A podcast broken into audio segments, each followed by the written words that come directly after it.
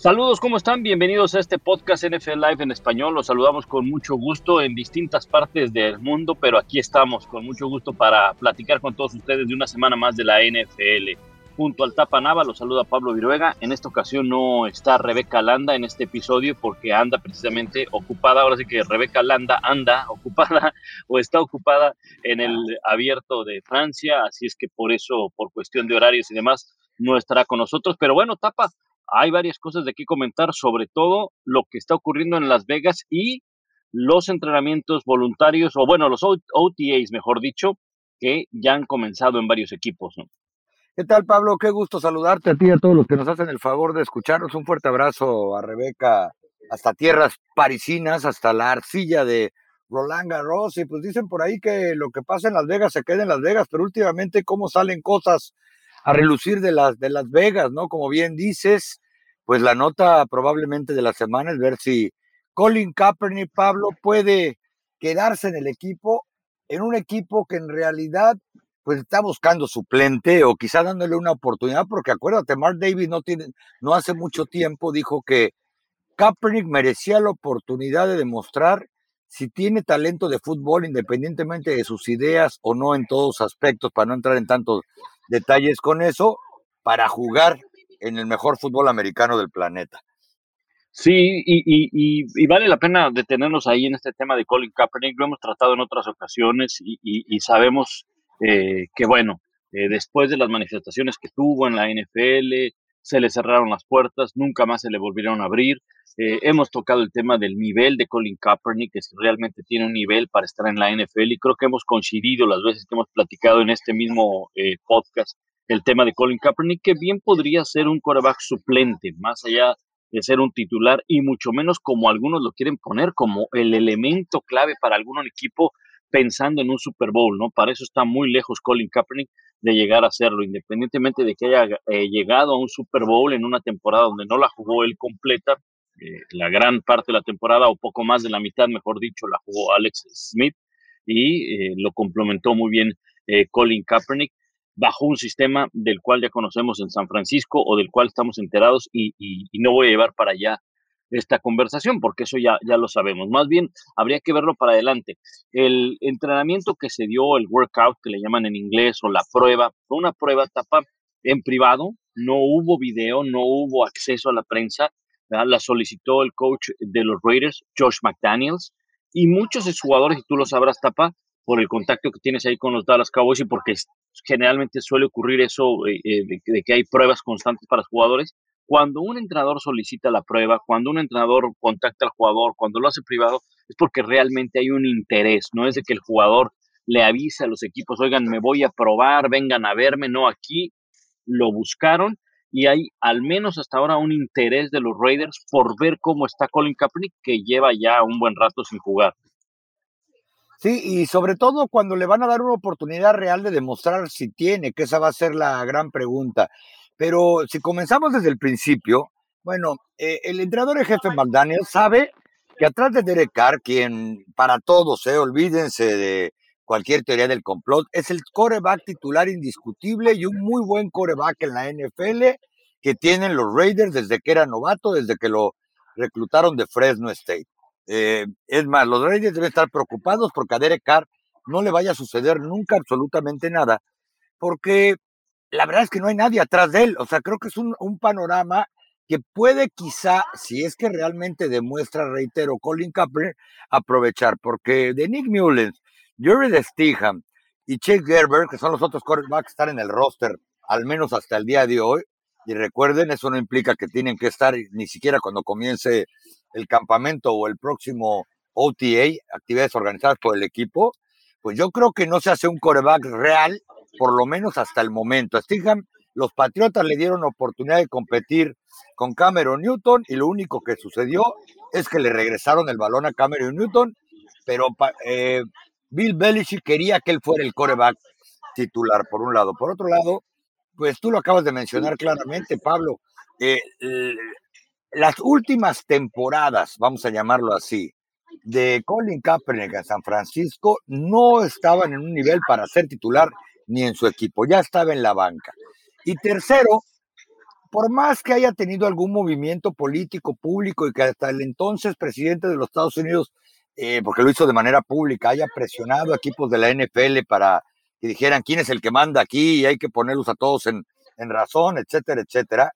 Eh, el, el, entrenador Bill Parcells le decía, ganar cura los males. Si este muchacho 32 equipos de la NFL hubieran considerado que les daba oportunidad de ganar, créanme que hace rato estaría de regreso. Sí, porque cosas hemos visto en la NFL, ¿no? Donde jugadores que desafortunadamente se meten en problemas legales, desafortunadamente han tenido un eh, historial pues eh, negativo ante la sociedad, pues se les brindan oportunidades. Ojo, y me detengo, no quiero decir que esté bien, ¿eh? definitivamente que no, ¿verdad? Todo el mundo merece una segunda oportunidad, de eso no hay duda, todos nos, las merecemos, ¿no? De lo del caso de, eh, de, Colin Kaepernick, bueno, a ciencia cierta no sabemos si la NFL le cerró las puertas por hacer esas manifestaciones. Todos suponemos que es una suposición muy cercana a la realidad, pues sí, por la forma, por la forma como se dio. Pero revisando los números de Colin Kaepernick, que no juega desde el 2016, pues última temporada, cuando tenía 29 años de edad, Colin Kaepernick, entonces, ahorita tiene 34, o sea, ya, ya eh, eh, dejó de jugar bastante y no es un jovencito para la, para la posición. No me vengan a salir con el tema de Brady y demás porque este, estaríamos hablando fuera de la realidad, por favor. Ahora, Colin Kaepernick. Perdón que interrumpa, Pablo. Aparte, Brady nunca ha dejado de jugar cinco años. Ya no digamos el talento natural que tenga, todo lo que puedan hablar. No ha dejado de jugar cinco años es que cuando, cuando uno hace esa referencia de que, bueno, es que mira, tiene 34 años y es un veterano, no falta, ¿no? y Brady, no, pues es que Brady, pues Brady es una cosa fuera de este mundo, entonces, por, por favor. Por eso hice, hice el, como le llaman, el, disclaimer, ¿no? La aclaración. Pero fíjate, Tapa, sus números, su, su porcentaje de pases completos en las últimas dos temporadas abajo del 60%. Hoy en día un coreback bueno, bueno en la NFL debe tener un 65%, casi acercándose al 70% de sus pases completos. Entonces, yo tengo mis dudas con respecto a Colin Kaepernick. Me llama la atención que lo haya llamado Josh McDaniel y yo quiero pensar, quiero pensar, no sé, esta es, este es, es, una suposición o es este eh, mi punto de vista, ¿no? Para mí, Colin Kaepernick no está para competir ni siquiera el segundo puesto con los Raiders. Ya hablabas tú de los corebacks que tiene y no, voy, no me voy a referir a que si es mejor, si es bueno, si es malo, porque, porque ese, no es el punto.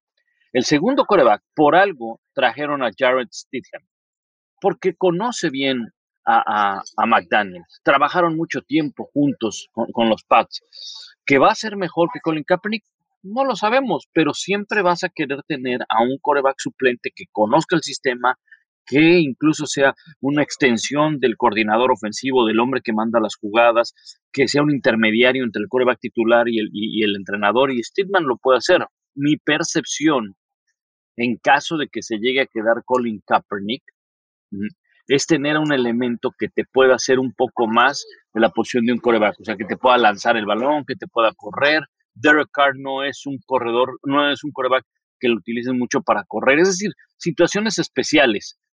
El tema es que, ¿dónde lo vas a poner? En un, e, en un, en un, va a ocupar un lugar de los 53 activos cada semana, insisto, si es que se llega a quedar, ¿eh? si es que se llega a quedar.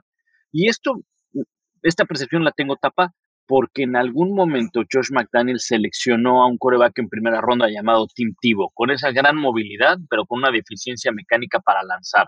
Entonces, no sé si todavía tenga esa, ese interés por hacer de, Colin Kaepernick, explotarlo con su mayor cualidad, que es correr, porque tampoco Colin Kaepernick tiene un gran brazo ni una gran precisión, ¿no? Sí, tienes toda la razón, ¿eh? eh Jared eh, Stidham lo reclutó de la Universidad McDaniels, quien prácticamente era autónomo bajo las órdenes de Bill Belichick muchos años ahí, por un lado. Por otro lado, bueno, habrá que ver si realmente para eso quisieran a, Colin Capri, para que les diera un, core, un coreback más atlético, que puede correr, que puede jugar la Wildcat, que puede jugar optativas, porque pues eso no lo va a hacer, ni aunque se lo manden desde la banca Derek Carr, ni aunque corre las 40 yardas en 4-2. O sea, Derek Carr, él no va a aceptar a esta altura de su vida que le digan, ahora le vas a empezar a jugar optativas este, en segundo down, ¿no?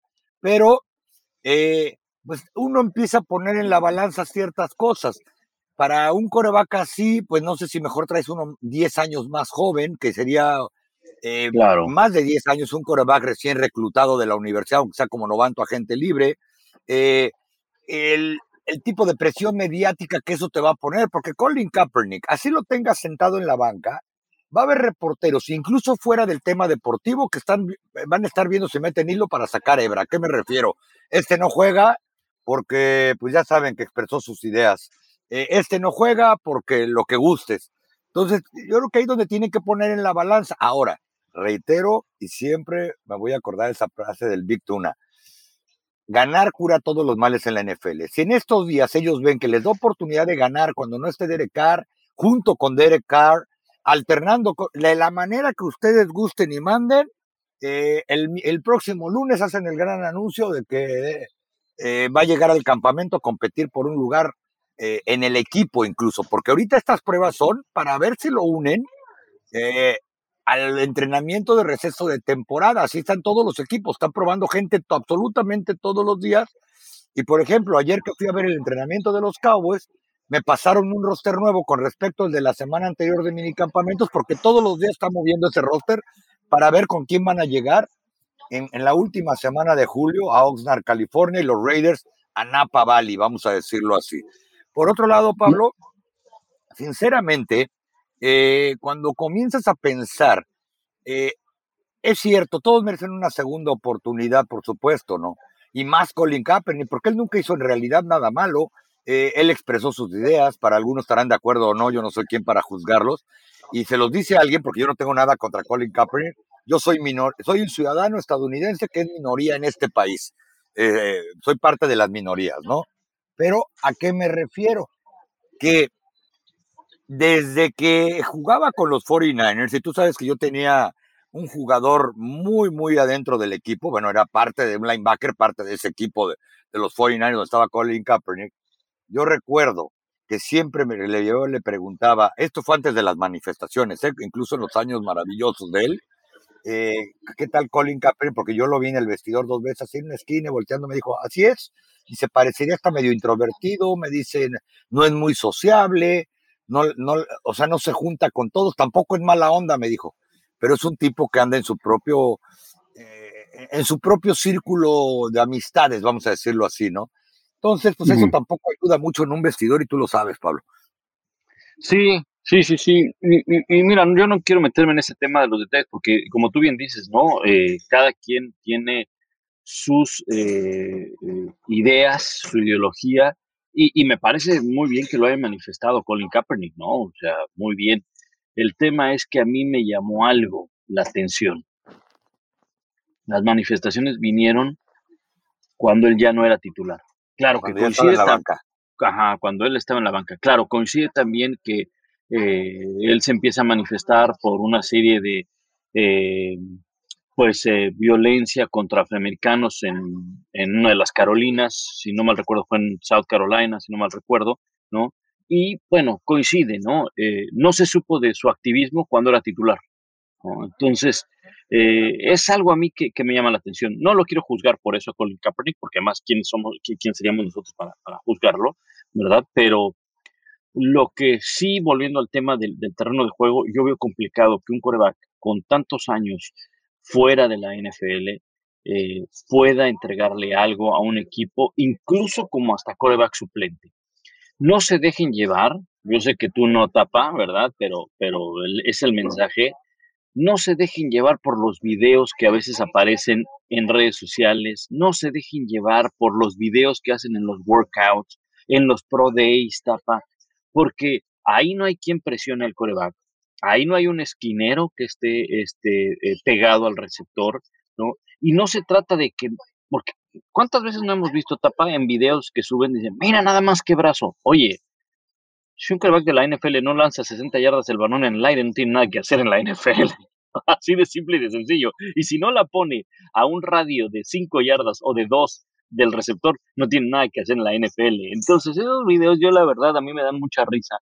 Que dicen, mira nada más que pase, mucho mejor del que manda cualquier otro quarterback en la NFL. Sí, pero no tiene defensiva enfrente, no tiene un esquinero, no tiene un safety que le está disparando y demás, ¿no? Entonces, yo soy muy, muy escéptico en ese sentido de que Colin Kaepernick va a llegar y va a obtener un puesto en la NFL.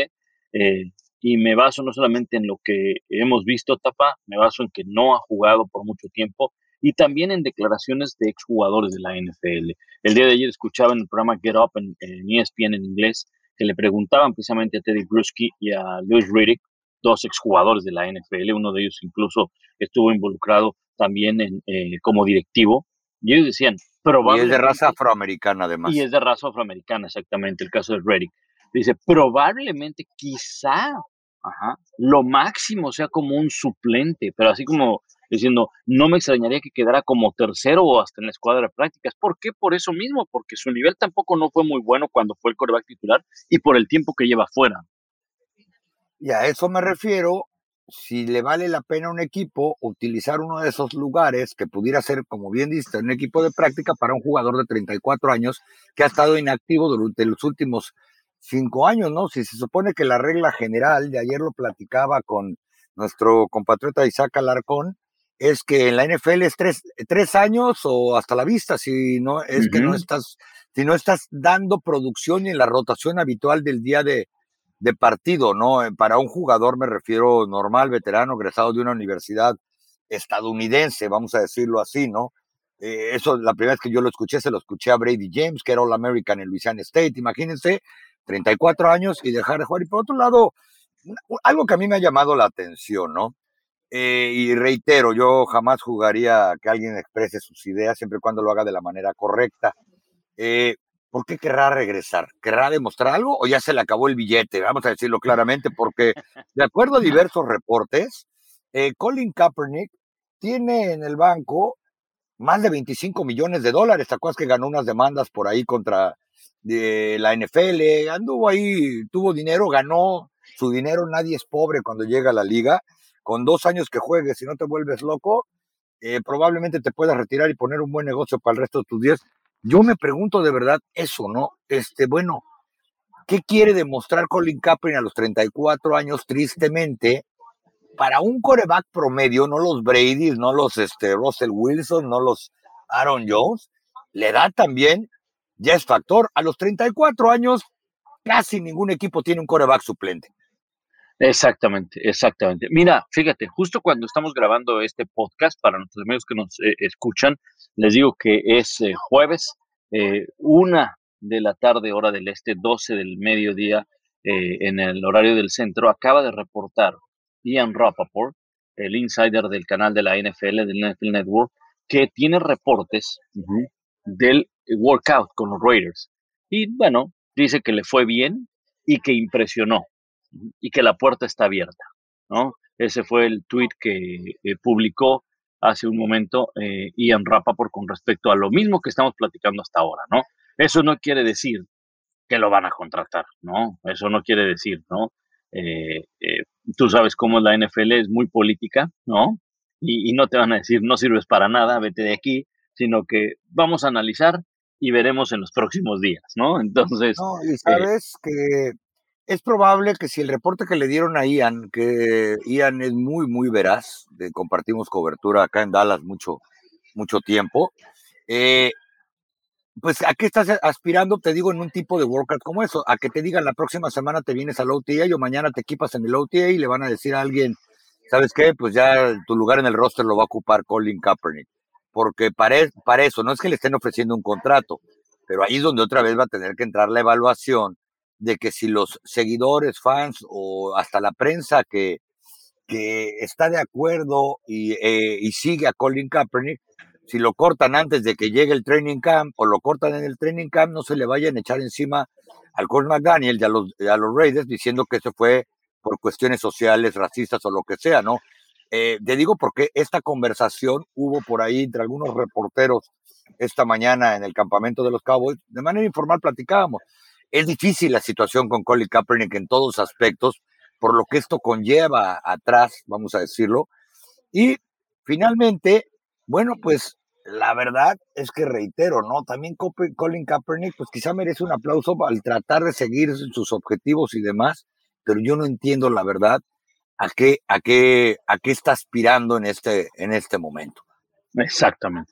Bueno, por, eh, para cerrar el tema de los Raiders, eh, el día de ayer se dio a conocer la noticia que la demanda que interpuso John Gruden en contra de los Raiders procede, ¿no? O sea, esto, esto eh, procede y muchos consideraron que esta situación de Colin Kaepernick, que yo la verdad no lo creo, pero lo pongo sobre la mesa tapa, sirvió nada más como cortina de humo para tapar lo o el caso de John Gruden, quien está demandando al equipo prácticamente por un despido injustificado, ¿no? Entonces, eh, es un tema que, que, se irá desarrollando, pero coincide que se aprueba o que procede esta demanda con el mismo tiempo en el que se le da la oportunidad a Colin Kaepernick de hacer el workout. Sí, la verdad es que volvemos al principio de la conversación, ¿no? Eh, todo lo que sucede alrededor de Colin Kaepernick y los Raiders, y es que él, tiene que ver con ese equipo, ya lo estamos viendo hoy, que no tiene que ver más que en que lo están probando, pues siempre va a haber las teorías de muchas cosas, ¿no? En el caso de lo de John Gruden, pues peor, eh, ¿cómo decir? En Bona, por toda la cuestión que sabemos del bagaje que trae John Gruden, por la cual fue despedido, suena lógico lo que tú dices, y reitero, ¿no? Yo oí decir hace unos días a Mark Davis, y lo ha reiterado, que Colin Kaepernick y todas las personas merecen una oportunidad de mostrar que pueden jugar en la NFL y así lo dijo, ¿no? Yo estaría abierto a verlo y demás, etcétera. Pero sí, la verdad es que no lo había pensado, pero puede que tengas razón o tengan razón esos reportes que, que estén ya diciendo que la manzana y las papas sí se pueden revolver, aunque no parezca que no, ¿verdad? Exacto, y el tema es que un juez del estado de Nevada precisamente eh, dio a favor del entrenador John Gruden, ¿no? De las dos demandas o de la demanda que hay, precisamente en contra de las Vegas Raiders, ¿no? Insisto, coincide este tema legal, este tema difícil de John Gruden con lo, del, lo de Colin Kaepernick. Bueno, pasando a otros temas, Tapa, están los OTAs que ya se abrieron y hay varios jugadores que no se presentaron a los OTAs, la gran mayoría de ellos, pues por un tema contractual y sobresalen dos, el caso de Kyler Murray, el quarterback de Arizona, que pues hizo su berrinche como, como están haciendo ahora, ¿no? Los, jugadores, ¿no? ¿no? ¿no? llegamos a un acuerdo contractual, entonces te borro de mis redes sociales, eh, nunca exististe, eh, córtalas. Ya, córtalas, córtalas para siempre, este, ya, ya, ya no hay ni una sola foto con el jersey de, de los, de, de, los Arizona Cardinals, nada, nada, nada, que lo borró todo de las redes sociales, de Instagram, ¿no? Y tampoco el que se presentó fue Lamar Jackson, aunque Lamar Jackson sí está en un tema eh, de su último año de contrato, si no mal recuerdo, y los dos llama la atención que no se presentaron.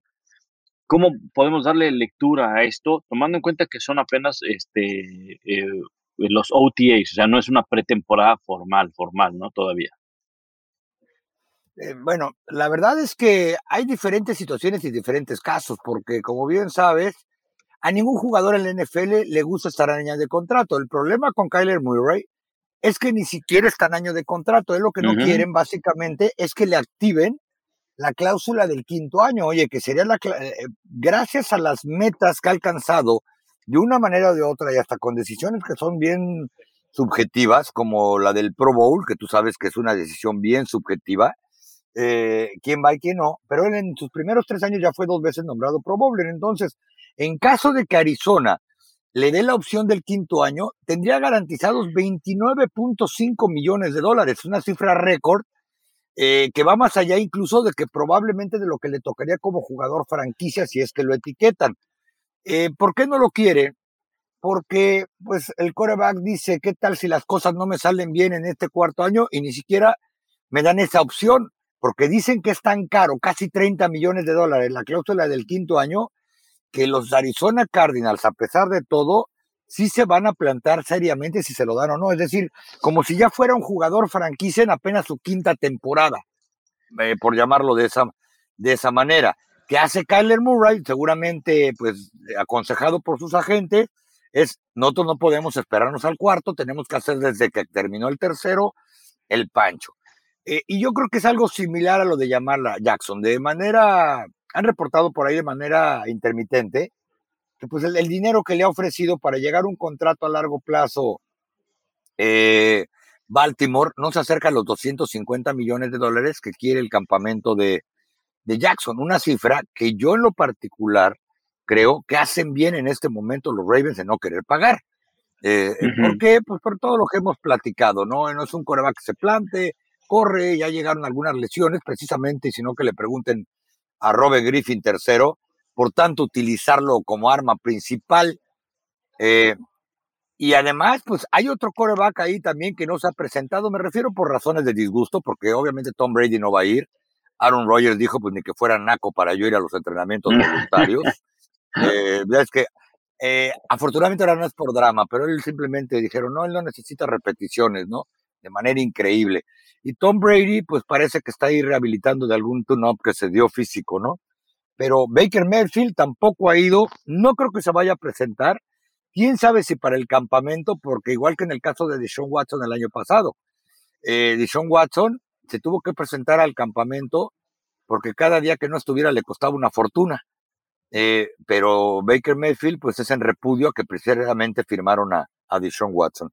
Exacto, fíjate, en el tema de Lamar Jackson, bien lo explicabas, entra en sueño de contrato. Él al final de este 2022 es agente libre. Entonces, eh, pues él sí está, digamos, eh, en una situación complicada para cualquier coreback. Un, coreback, no, no, no quiero decir de la talla de, de, de Lamar Jackson, pero un coreback titular sólido en la NFL difícilmente entra en su año de contrato y, quieren quizá arreglarlo. Probablemente se puede llegar a dar que esa extensión de contrato o esa firma se dé en agosto, poco antes de que inicie la temporada regular. Suele ocurrir en muchas ocasiones así, para que tenga mayor tranquilidad el coreback y no esté jugando toda una temporada con la mente en otro lado, ¿no? Que es precisamente el saber que al siguiente año será agente libre. El caso de Kyler Murray, no, bien lo decías, él todavía tiene un año más para el 2023. Creo que se acelera un poco Kyler Murray desde mi punto de vista, ¿verdad? Eh, pero él aprovecha eh, esa ventaja que tiene de haber sido jugador seleccionado al Pro Bowl, aunque bien sabemos que ese es un poco subjetivo. Tapa, hablando de Pro Bowl, hablando de Pro Bowl, no sé si tengas algo más que agregar con el tema de los OTAs, de los, de los jugadores que nos han presentado o algo más que hay específicamente de los Dallas Cowboys. Pero hablando de Pro Bowl, la liga analiza el eliminar el Pro Bowl, el hacer algo que sustituya al juego, porque pues saben que el, que partido año con año ya no, no, no, no, no es un partido de fútbol americano, ¿no? Eh, y a los jugadores les genera poca atención pero eh, pues ellos estudian la posibilidad de hacer otra cosa en lugar de un, de un, partido de fútbol americano. La verdad es que a mí en lo particular no se me ocurre qué pudieran, qué pudieran hacer, pero mira, rápidamente antes te menciono que otros jugadores de alto perfil que no se están presentando la OTA ya nada más como mención, y quizá que afectan más a sus equipos en este momento, digo, nunca nadie va a estar por arriba del coreback titular, porque no me quiero imaginar si cuando empiece la temporada pues no se presentó a jugar Kyler Murray, ya vimos lo que es Baltimore sin él, eh, etcétera, ¿no? El Baker Mayfield, yo creo que ahorita al equipo hasta medio le da igual y se ahorran un billete, ¿no? Si le descuentan del cheque cuando llegue el campamento, este, salvo que no esté Deshaun Watson y también esa carta está jugando Baker Mayfield porque él mismo sabe que es muy probable que Deshaun Watson no pueda comenzar la temporada o en algún momento de la campaña, si es que la comienza, lo vayan a, a cortar, digo, perdón, a suspender y Cleveland, eh, yo creo que todavía tiene ventana de oportunidad para tratar de hacer algo importante en cuanto a playoffs se refiere, ¿no? Eh, eh, pero yo creo que hay jugadores como Divo Samuel, que cuando eres el líder corredor y el líder receptor del equipo, es decir, eres el 33 de Destroyers, ahí sí hay que poner los ojos a ver qué está sucediendo, porque él simplemente no se quiere presentar, ¿no? Terry McLaurin, el receptor de, Washington tampoco se ha presentado y es el único jugador que tienen a la ofensiva, para decirlo con todas sus, sus letras. Eh, Aaron Donald, pues así como hace que feria cuatro años, pues ahora ya quiere otro contrato y tampoco se ha presentado, ¿no? Veremos en qué termina la, la telenovela. El safety de Cincinnati, Jesse Bates. Eh, Kenny Moore tampoco se ha presentado, el esquinero de, de Indianápolis. Y ya lo decíamos, Tom Brady y Aaron Rodgers simplemente porque eh, pues ellos creen que no es de la estatura de sus vidas, sobre todo en el caso de Rogers y de Tom Brady está haciendo algunas cuestiones físicas y bueno, él prácticamente desde que llegó a Tampa nunca ha ido a un OTA. De los Cowboys te digo que quizá el único coreback que yo conozco que tres años jugó un año de contrato y ahí sigue y ahora gana 40 millones por año pues debe ser Dak Prescott, ¿no? Que sucedió un caso similar de seguimos evaluando si es el coreback o no que merece la carretilla de dinero, porque Kyler Murray no va a firmar por 20 millones de dólares al año, se los digo de una vez. Este muchacho está buscando más de 50 millones de dólares al año porque la, la posición cada, cada temporada sufre más de la inflación. No, y este, ahora cómo está la, y, ahora cómo está la gasolina, tapa. ¿no? No, eh, ni me digas que acá en Texas ya parece que estamos viviendo en California, pero no pongas el dedo en la llaga. No, y te comento que nunca se me va a olvidar una frase que me dijeron dos corebacks de dos equipos diferentes. Bueno, no me dijeron, los oí decirlo, yo estaba en el vestidor. Una vez fue Drew Brees y otra vez fue Dak Prescott, que dijo, no, los corebacks no podemos ponernos en huelga. Pues fíjate a dónde ha llegado ya el tema de la inflación del coreback, que ahora ya parecería normal, ¿no? Que, que los corebacks estén en huelga. Porque yo te aseguro que Aaron Rodgers, aunque no esté con repeticiones en el campo, está yendo a entrenar, está yendo a video y está yendo a Houston, a juntas, perdón. Igualito pasa con Tom Brady, ¿no? Entonces, pues veremos en qué termina.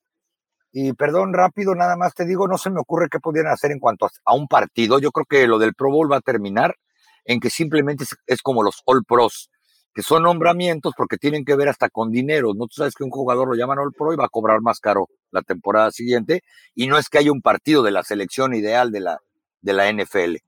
Sí, fíjate que en el tema de, en el tema de los corebacks, déjame volver atrás, volver un poquito para atrás, y ahorita eh, tocamos el tema del Pro Bowl. Eh, ojo que cuando venga el contrato, muy probablemente va a ser un contrato bien alto. Porque eso es lo que cuesta, lo hemos dicho aquí varias veces, ¿no? Eso es lo que cuesta un coreback, eso es lo que cuesta tener un coreback en la NFL.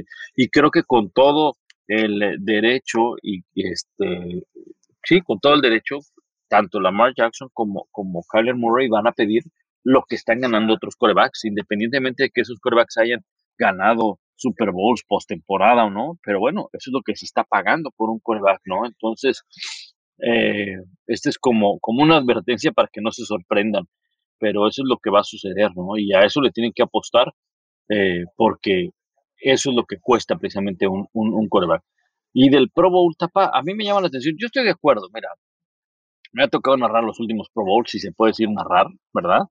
Este, y la verdad. Se pone más emocionante el, play, el PlayStation que. Exacto, no, la gente. El juego, ¿no? La gente dice que se pone más interesante el, el concurso este de habilidades y todo eso. Definitivamente que, que, así es. Definitivamente que, así es.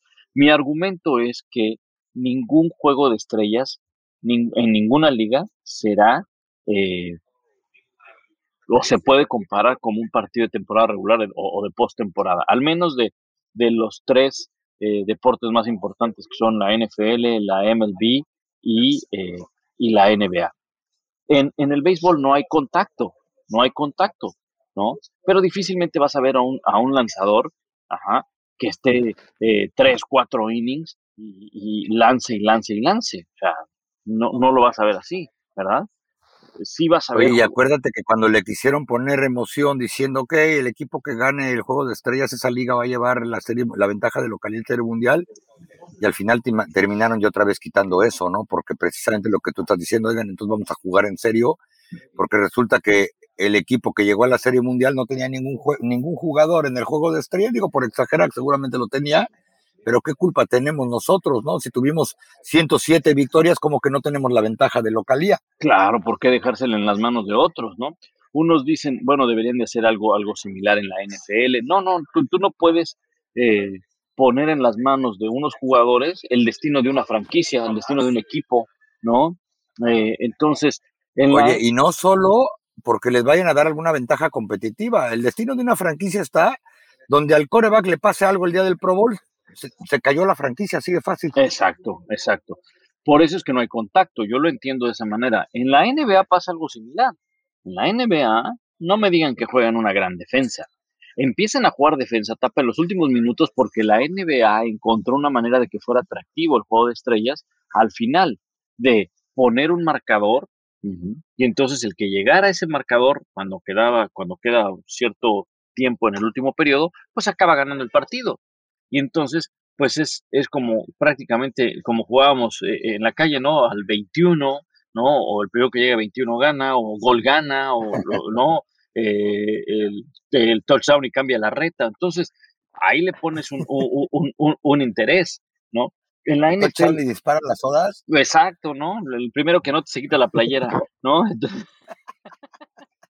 entonces. Oye, y aprovechemos para recordarle al equipo de Ramiro Pruneda y a todo ESPN la repasada que les metimos tú y yo a todos, campeones de la última vez que hubo Tochito en semana de Super Bowl. En semana de Super Bowl, exacto, les ganamos. Y, pero a lo que voy tapa es, este, les pusimos una friega. Pero este, lo que sí es que eh, sí veo difícil que, que encuentren la manera de sustituirlo. Ajá. Ahora, veo difícil también que lo quiten. El partido para muchos dicen, no sirve, no se pegan, no se taclean, esto, lo otro. Estoy de acuerdo, pero genera rating, tapa. Tiene mejor, rating, tiene mejor rating que algunos partidos de NBA de temporada regular, mejor rating que partidos de MLB. Eh, entonces, pues ese es un, es un problema, porque dice, oye, la gente lo está viendo por televisión, y si lo está viendo por televisión, entonces está consumiendo lo que hay ahí en televisión. Entonces. Y por otro lado, pues si te está comprando, tú vendes, ¿no? Como yo siempre digo, yo no, yo no estoy vendiendo esto, pero si me lo compras, va. Exacto. Entonces, eh, yo creo que sí va, va a tener la, la NFL que, que, revisar qué es lo que va a hacer, con qué lo va a poder sustituir, eh, porque yo sí no creo que lo vayan a borrar por completo, ¿no? De que este, oye, este domingo que, ah, pues era el Pro Bowl, pero pues no, ya no, ya no, chavos, no va a haber nada, ¿no?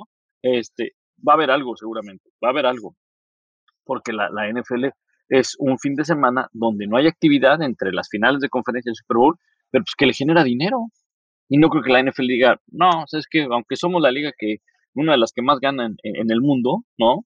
Este, pues no, no queremos ganar, este, este fin de semana no queremos ganar dinero, ¿no? Oye, no, y sabes qué, digo, quizá una de las cuestiones es, bueno, ok, ya de plano vamos a descararnos, ¿no? Si nadie golpea, pues vamos a jugar tocho, pero entonces los pobres linieros no van a jugar, este, porque tampoco, pues, ¿qué hace un liniero en el tochito con el debido respeto, ni modo que empiece a bloquear? Este, y sobre todo si va a ser tocado para el coreback.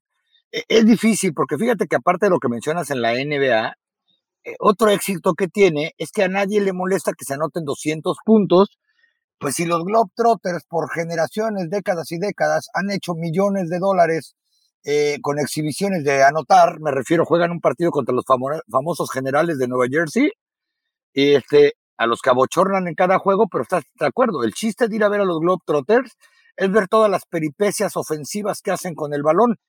Entonces, igual paga la gente por ir al juego de estrellas de la NBA, ponía a ver todas las peripecias y ahora ya se puso más emocionante porque como dices tú, ¿no? El primero que no te gana al final del partido. Algo así va a tener que hacer la NFL, pero es un hecho que en la NFL es muy difícil pensar que de alguna manera ese partido va a tener contacto a máxima velocidad o que los jugadores van a arriesgar su carrera por una conmoción cerebral, una rodilla o lo que sea. Sí, sí, exacto. Ahora, que también puede llegar a pasar en el tochito, ¿eh? En el flag football también puede llegar a pasar, o sea, te puedes deslizar un, un, tobillo, o sea, eh, si quieres eliminar las lesiones, la única manera de hacerlo es no jugarlo. Oye, pues acuérdate que la semana pasada, no recuerdo el nombre de qué novato reclutando en una ronda alta, quedó fuera porque se lastimó una rodilla en un OTA desequipado. Sí, exacto, exacto. Entonces, eh, en fin, es un tema del cual seguramente irá, irá este, dando más información la NFL, pero al menos ya soltó este eh, pues esta declaración Roger Goodell o la NFL de que no, no es que pretenda quitarle el Pro Bowl, sino más bien van a tratar de ver con qué lo pueden llegar a suplir, ¿no? Y, y, a ver, eh, a ver con qué, con qué viene la, la NFL. Incluso en algún momento se hablaba de que lo pudieran sacar de, de, de territorio estadounidense, lo cual eh, sí será atractivo también para, para, para algunos países tapa, pero caerías en lo mismo, ¿no? Oye, voy a pagar para ir a ver un juego donde no se taclean, ¿no? Como sucedió en algún momento en México, cuando empezaron a ir los, a México los partidos de pretemporada, al principio sí fue, ah, qué bien, este, vamos a ver a, a, a, Dan Marino, a Troy Ekman, y resulta que no jugaban. Y entonces llegó, después de un tiempo, la afición en México decía, oye, ¿sabes qué? Mejor no, no, no traigas partidos de pretemporada, vemos apuros que no se van a quedar. O, véndemelo como si fuera de pretemporada, me refiero al precio del boleto. Tú sabes que a todo mundo le digo cuando quieren conocer el estadio de los Cowboys que el tour cuesta un billete, le digo, ¿por qué no te esperas a la pretemporada? y en la reventa consigues boletos para entrar por 15 dólares y ese día lo conoces y hay, un, y hay juego adentro, además, aunque, sea, entre comillas, el aunque sea, de pretemporada, porque a mí se me hace que ver NFL de pretemporada, pues nada más que me lo cobren de pretemporada, pero es un juegazo con puras estrellas colegiales. Exacto, exacto. Oye, eh, Tapa, por último, está el tema de los Pats. Eh, se ha hablado mucho con respecto al staff de cocheo que tiene del Belichick, se fue Josh McDaniels, del cual ya hablamos hace un, hace un momento con, con los Raiders, y la, el hueco que deja Josh McDaniels en la coordinación ofensiva, no se sabe quién lo va a tomar, no se sabe quién va a llamar las jugadas, no se sabe quién es el que le va, bueno, hasta ahorita, ¿no? Probablemente ya en el equipo ya saben quién lo va a hacer, pero esa labor de la coordinación ofensiva, por lo que sabemos, se va a dividir entre Matt Patricia y Joe Judge, el que era el, entrenador en jefe de los gigantes hasta el año pasado. Eh, va a ser interesante porque es un coreback pues, que estará viviendo su segundo año Mac Jones, aunque sabemos que todo lo que pasa por los Pats primero pasa por Bill Belichick, pero eh, bueno, es la primera ocasión después de un buen tiempo que van a tener esta dupla en la coordinación ofensiva uno se va a encargar del juego terrestre, otro del juego aéreo, y a ver cómo funciona, ¿no? A ver cómo funciona, pero es algo que, se ha puesto como que en, pues, en discusión, en opinión, el tema de, los pads y la coordinación ofensiva. Sí, que ahí notas otra vez de qué escuela vienen todos, ¿no? No será la primera vez ni el único equipo. Me refiero a la primera vez en los Patriotas, por donde la verdad es que los coordinadores ofensivos han sido de muy alto perfil. Tan es así que fuera de McDaniel, quien ha rechazado cualquier cantidad de empleos de, entrenador en jefe, salvo cuando se fue a tomar una tacita de café con Denver, regó todo el atole y, este, y regresó otra vez. Pero por ahí ha pasado gente como Bill O'Brien, Charlie Weiss, que son a los que yo más recuerdo ganando y ganando en serio.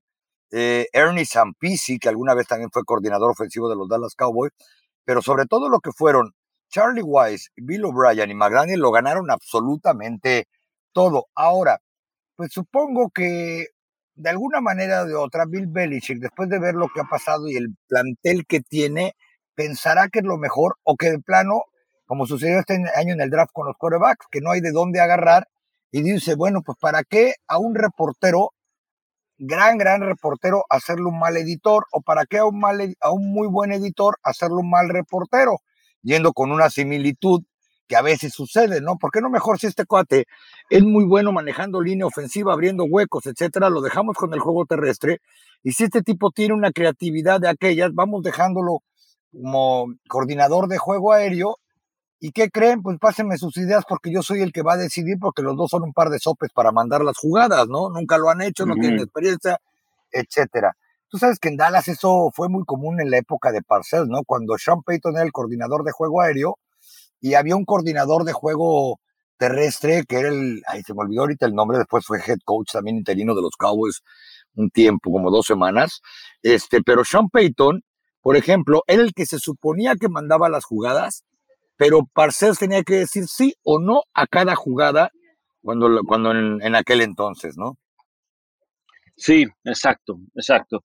Yo creo que la verdad, conociendo a Bill, a Bill Belichick, ya lo tiene más que estudiado, ¿no? Sí eh, será interesante saber quién es el que, más allá de quién manda la jugada, quién es el que está en constante comunicación con Mac Jones. Es decir, a quién le da, quién le dirá las jugadas o quién le dirá, quién será el hombre que, que, que, esté escuchando Mac Jones en el casco jugada a jugada, ¿no?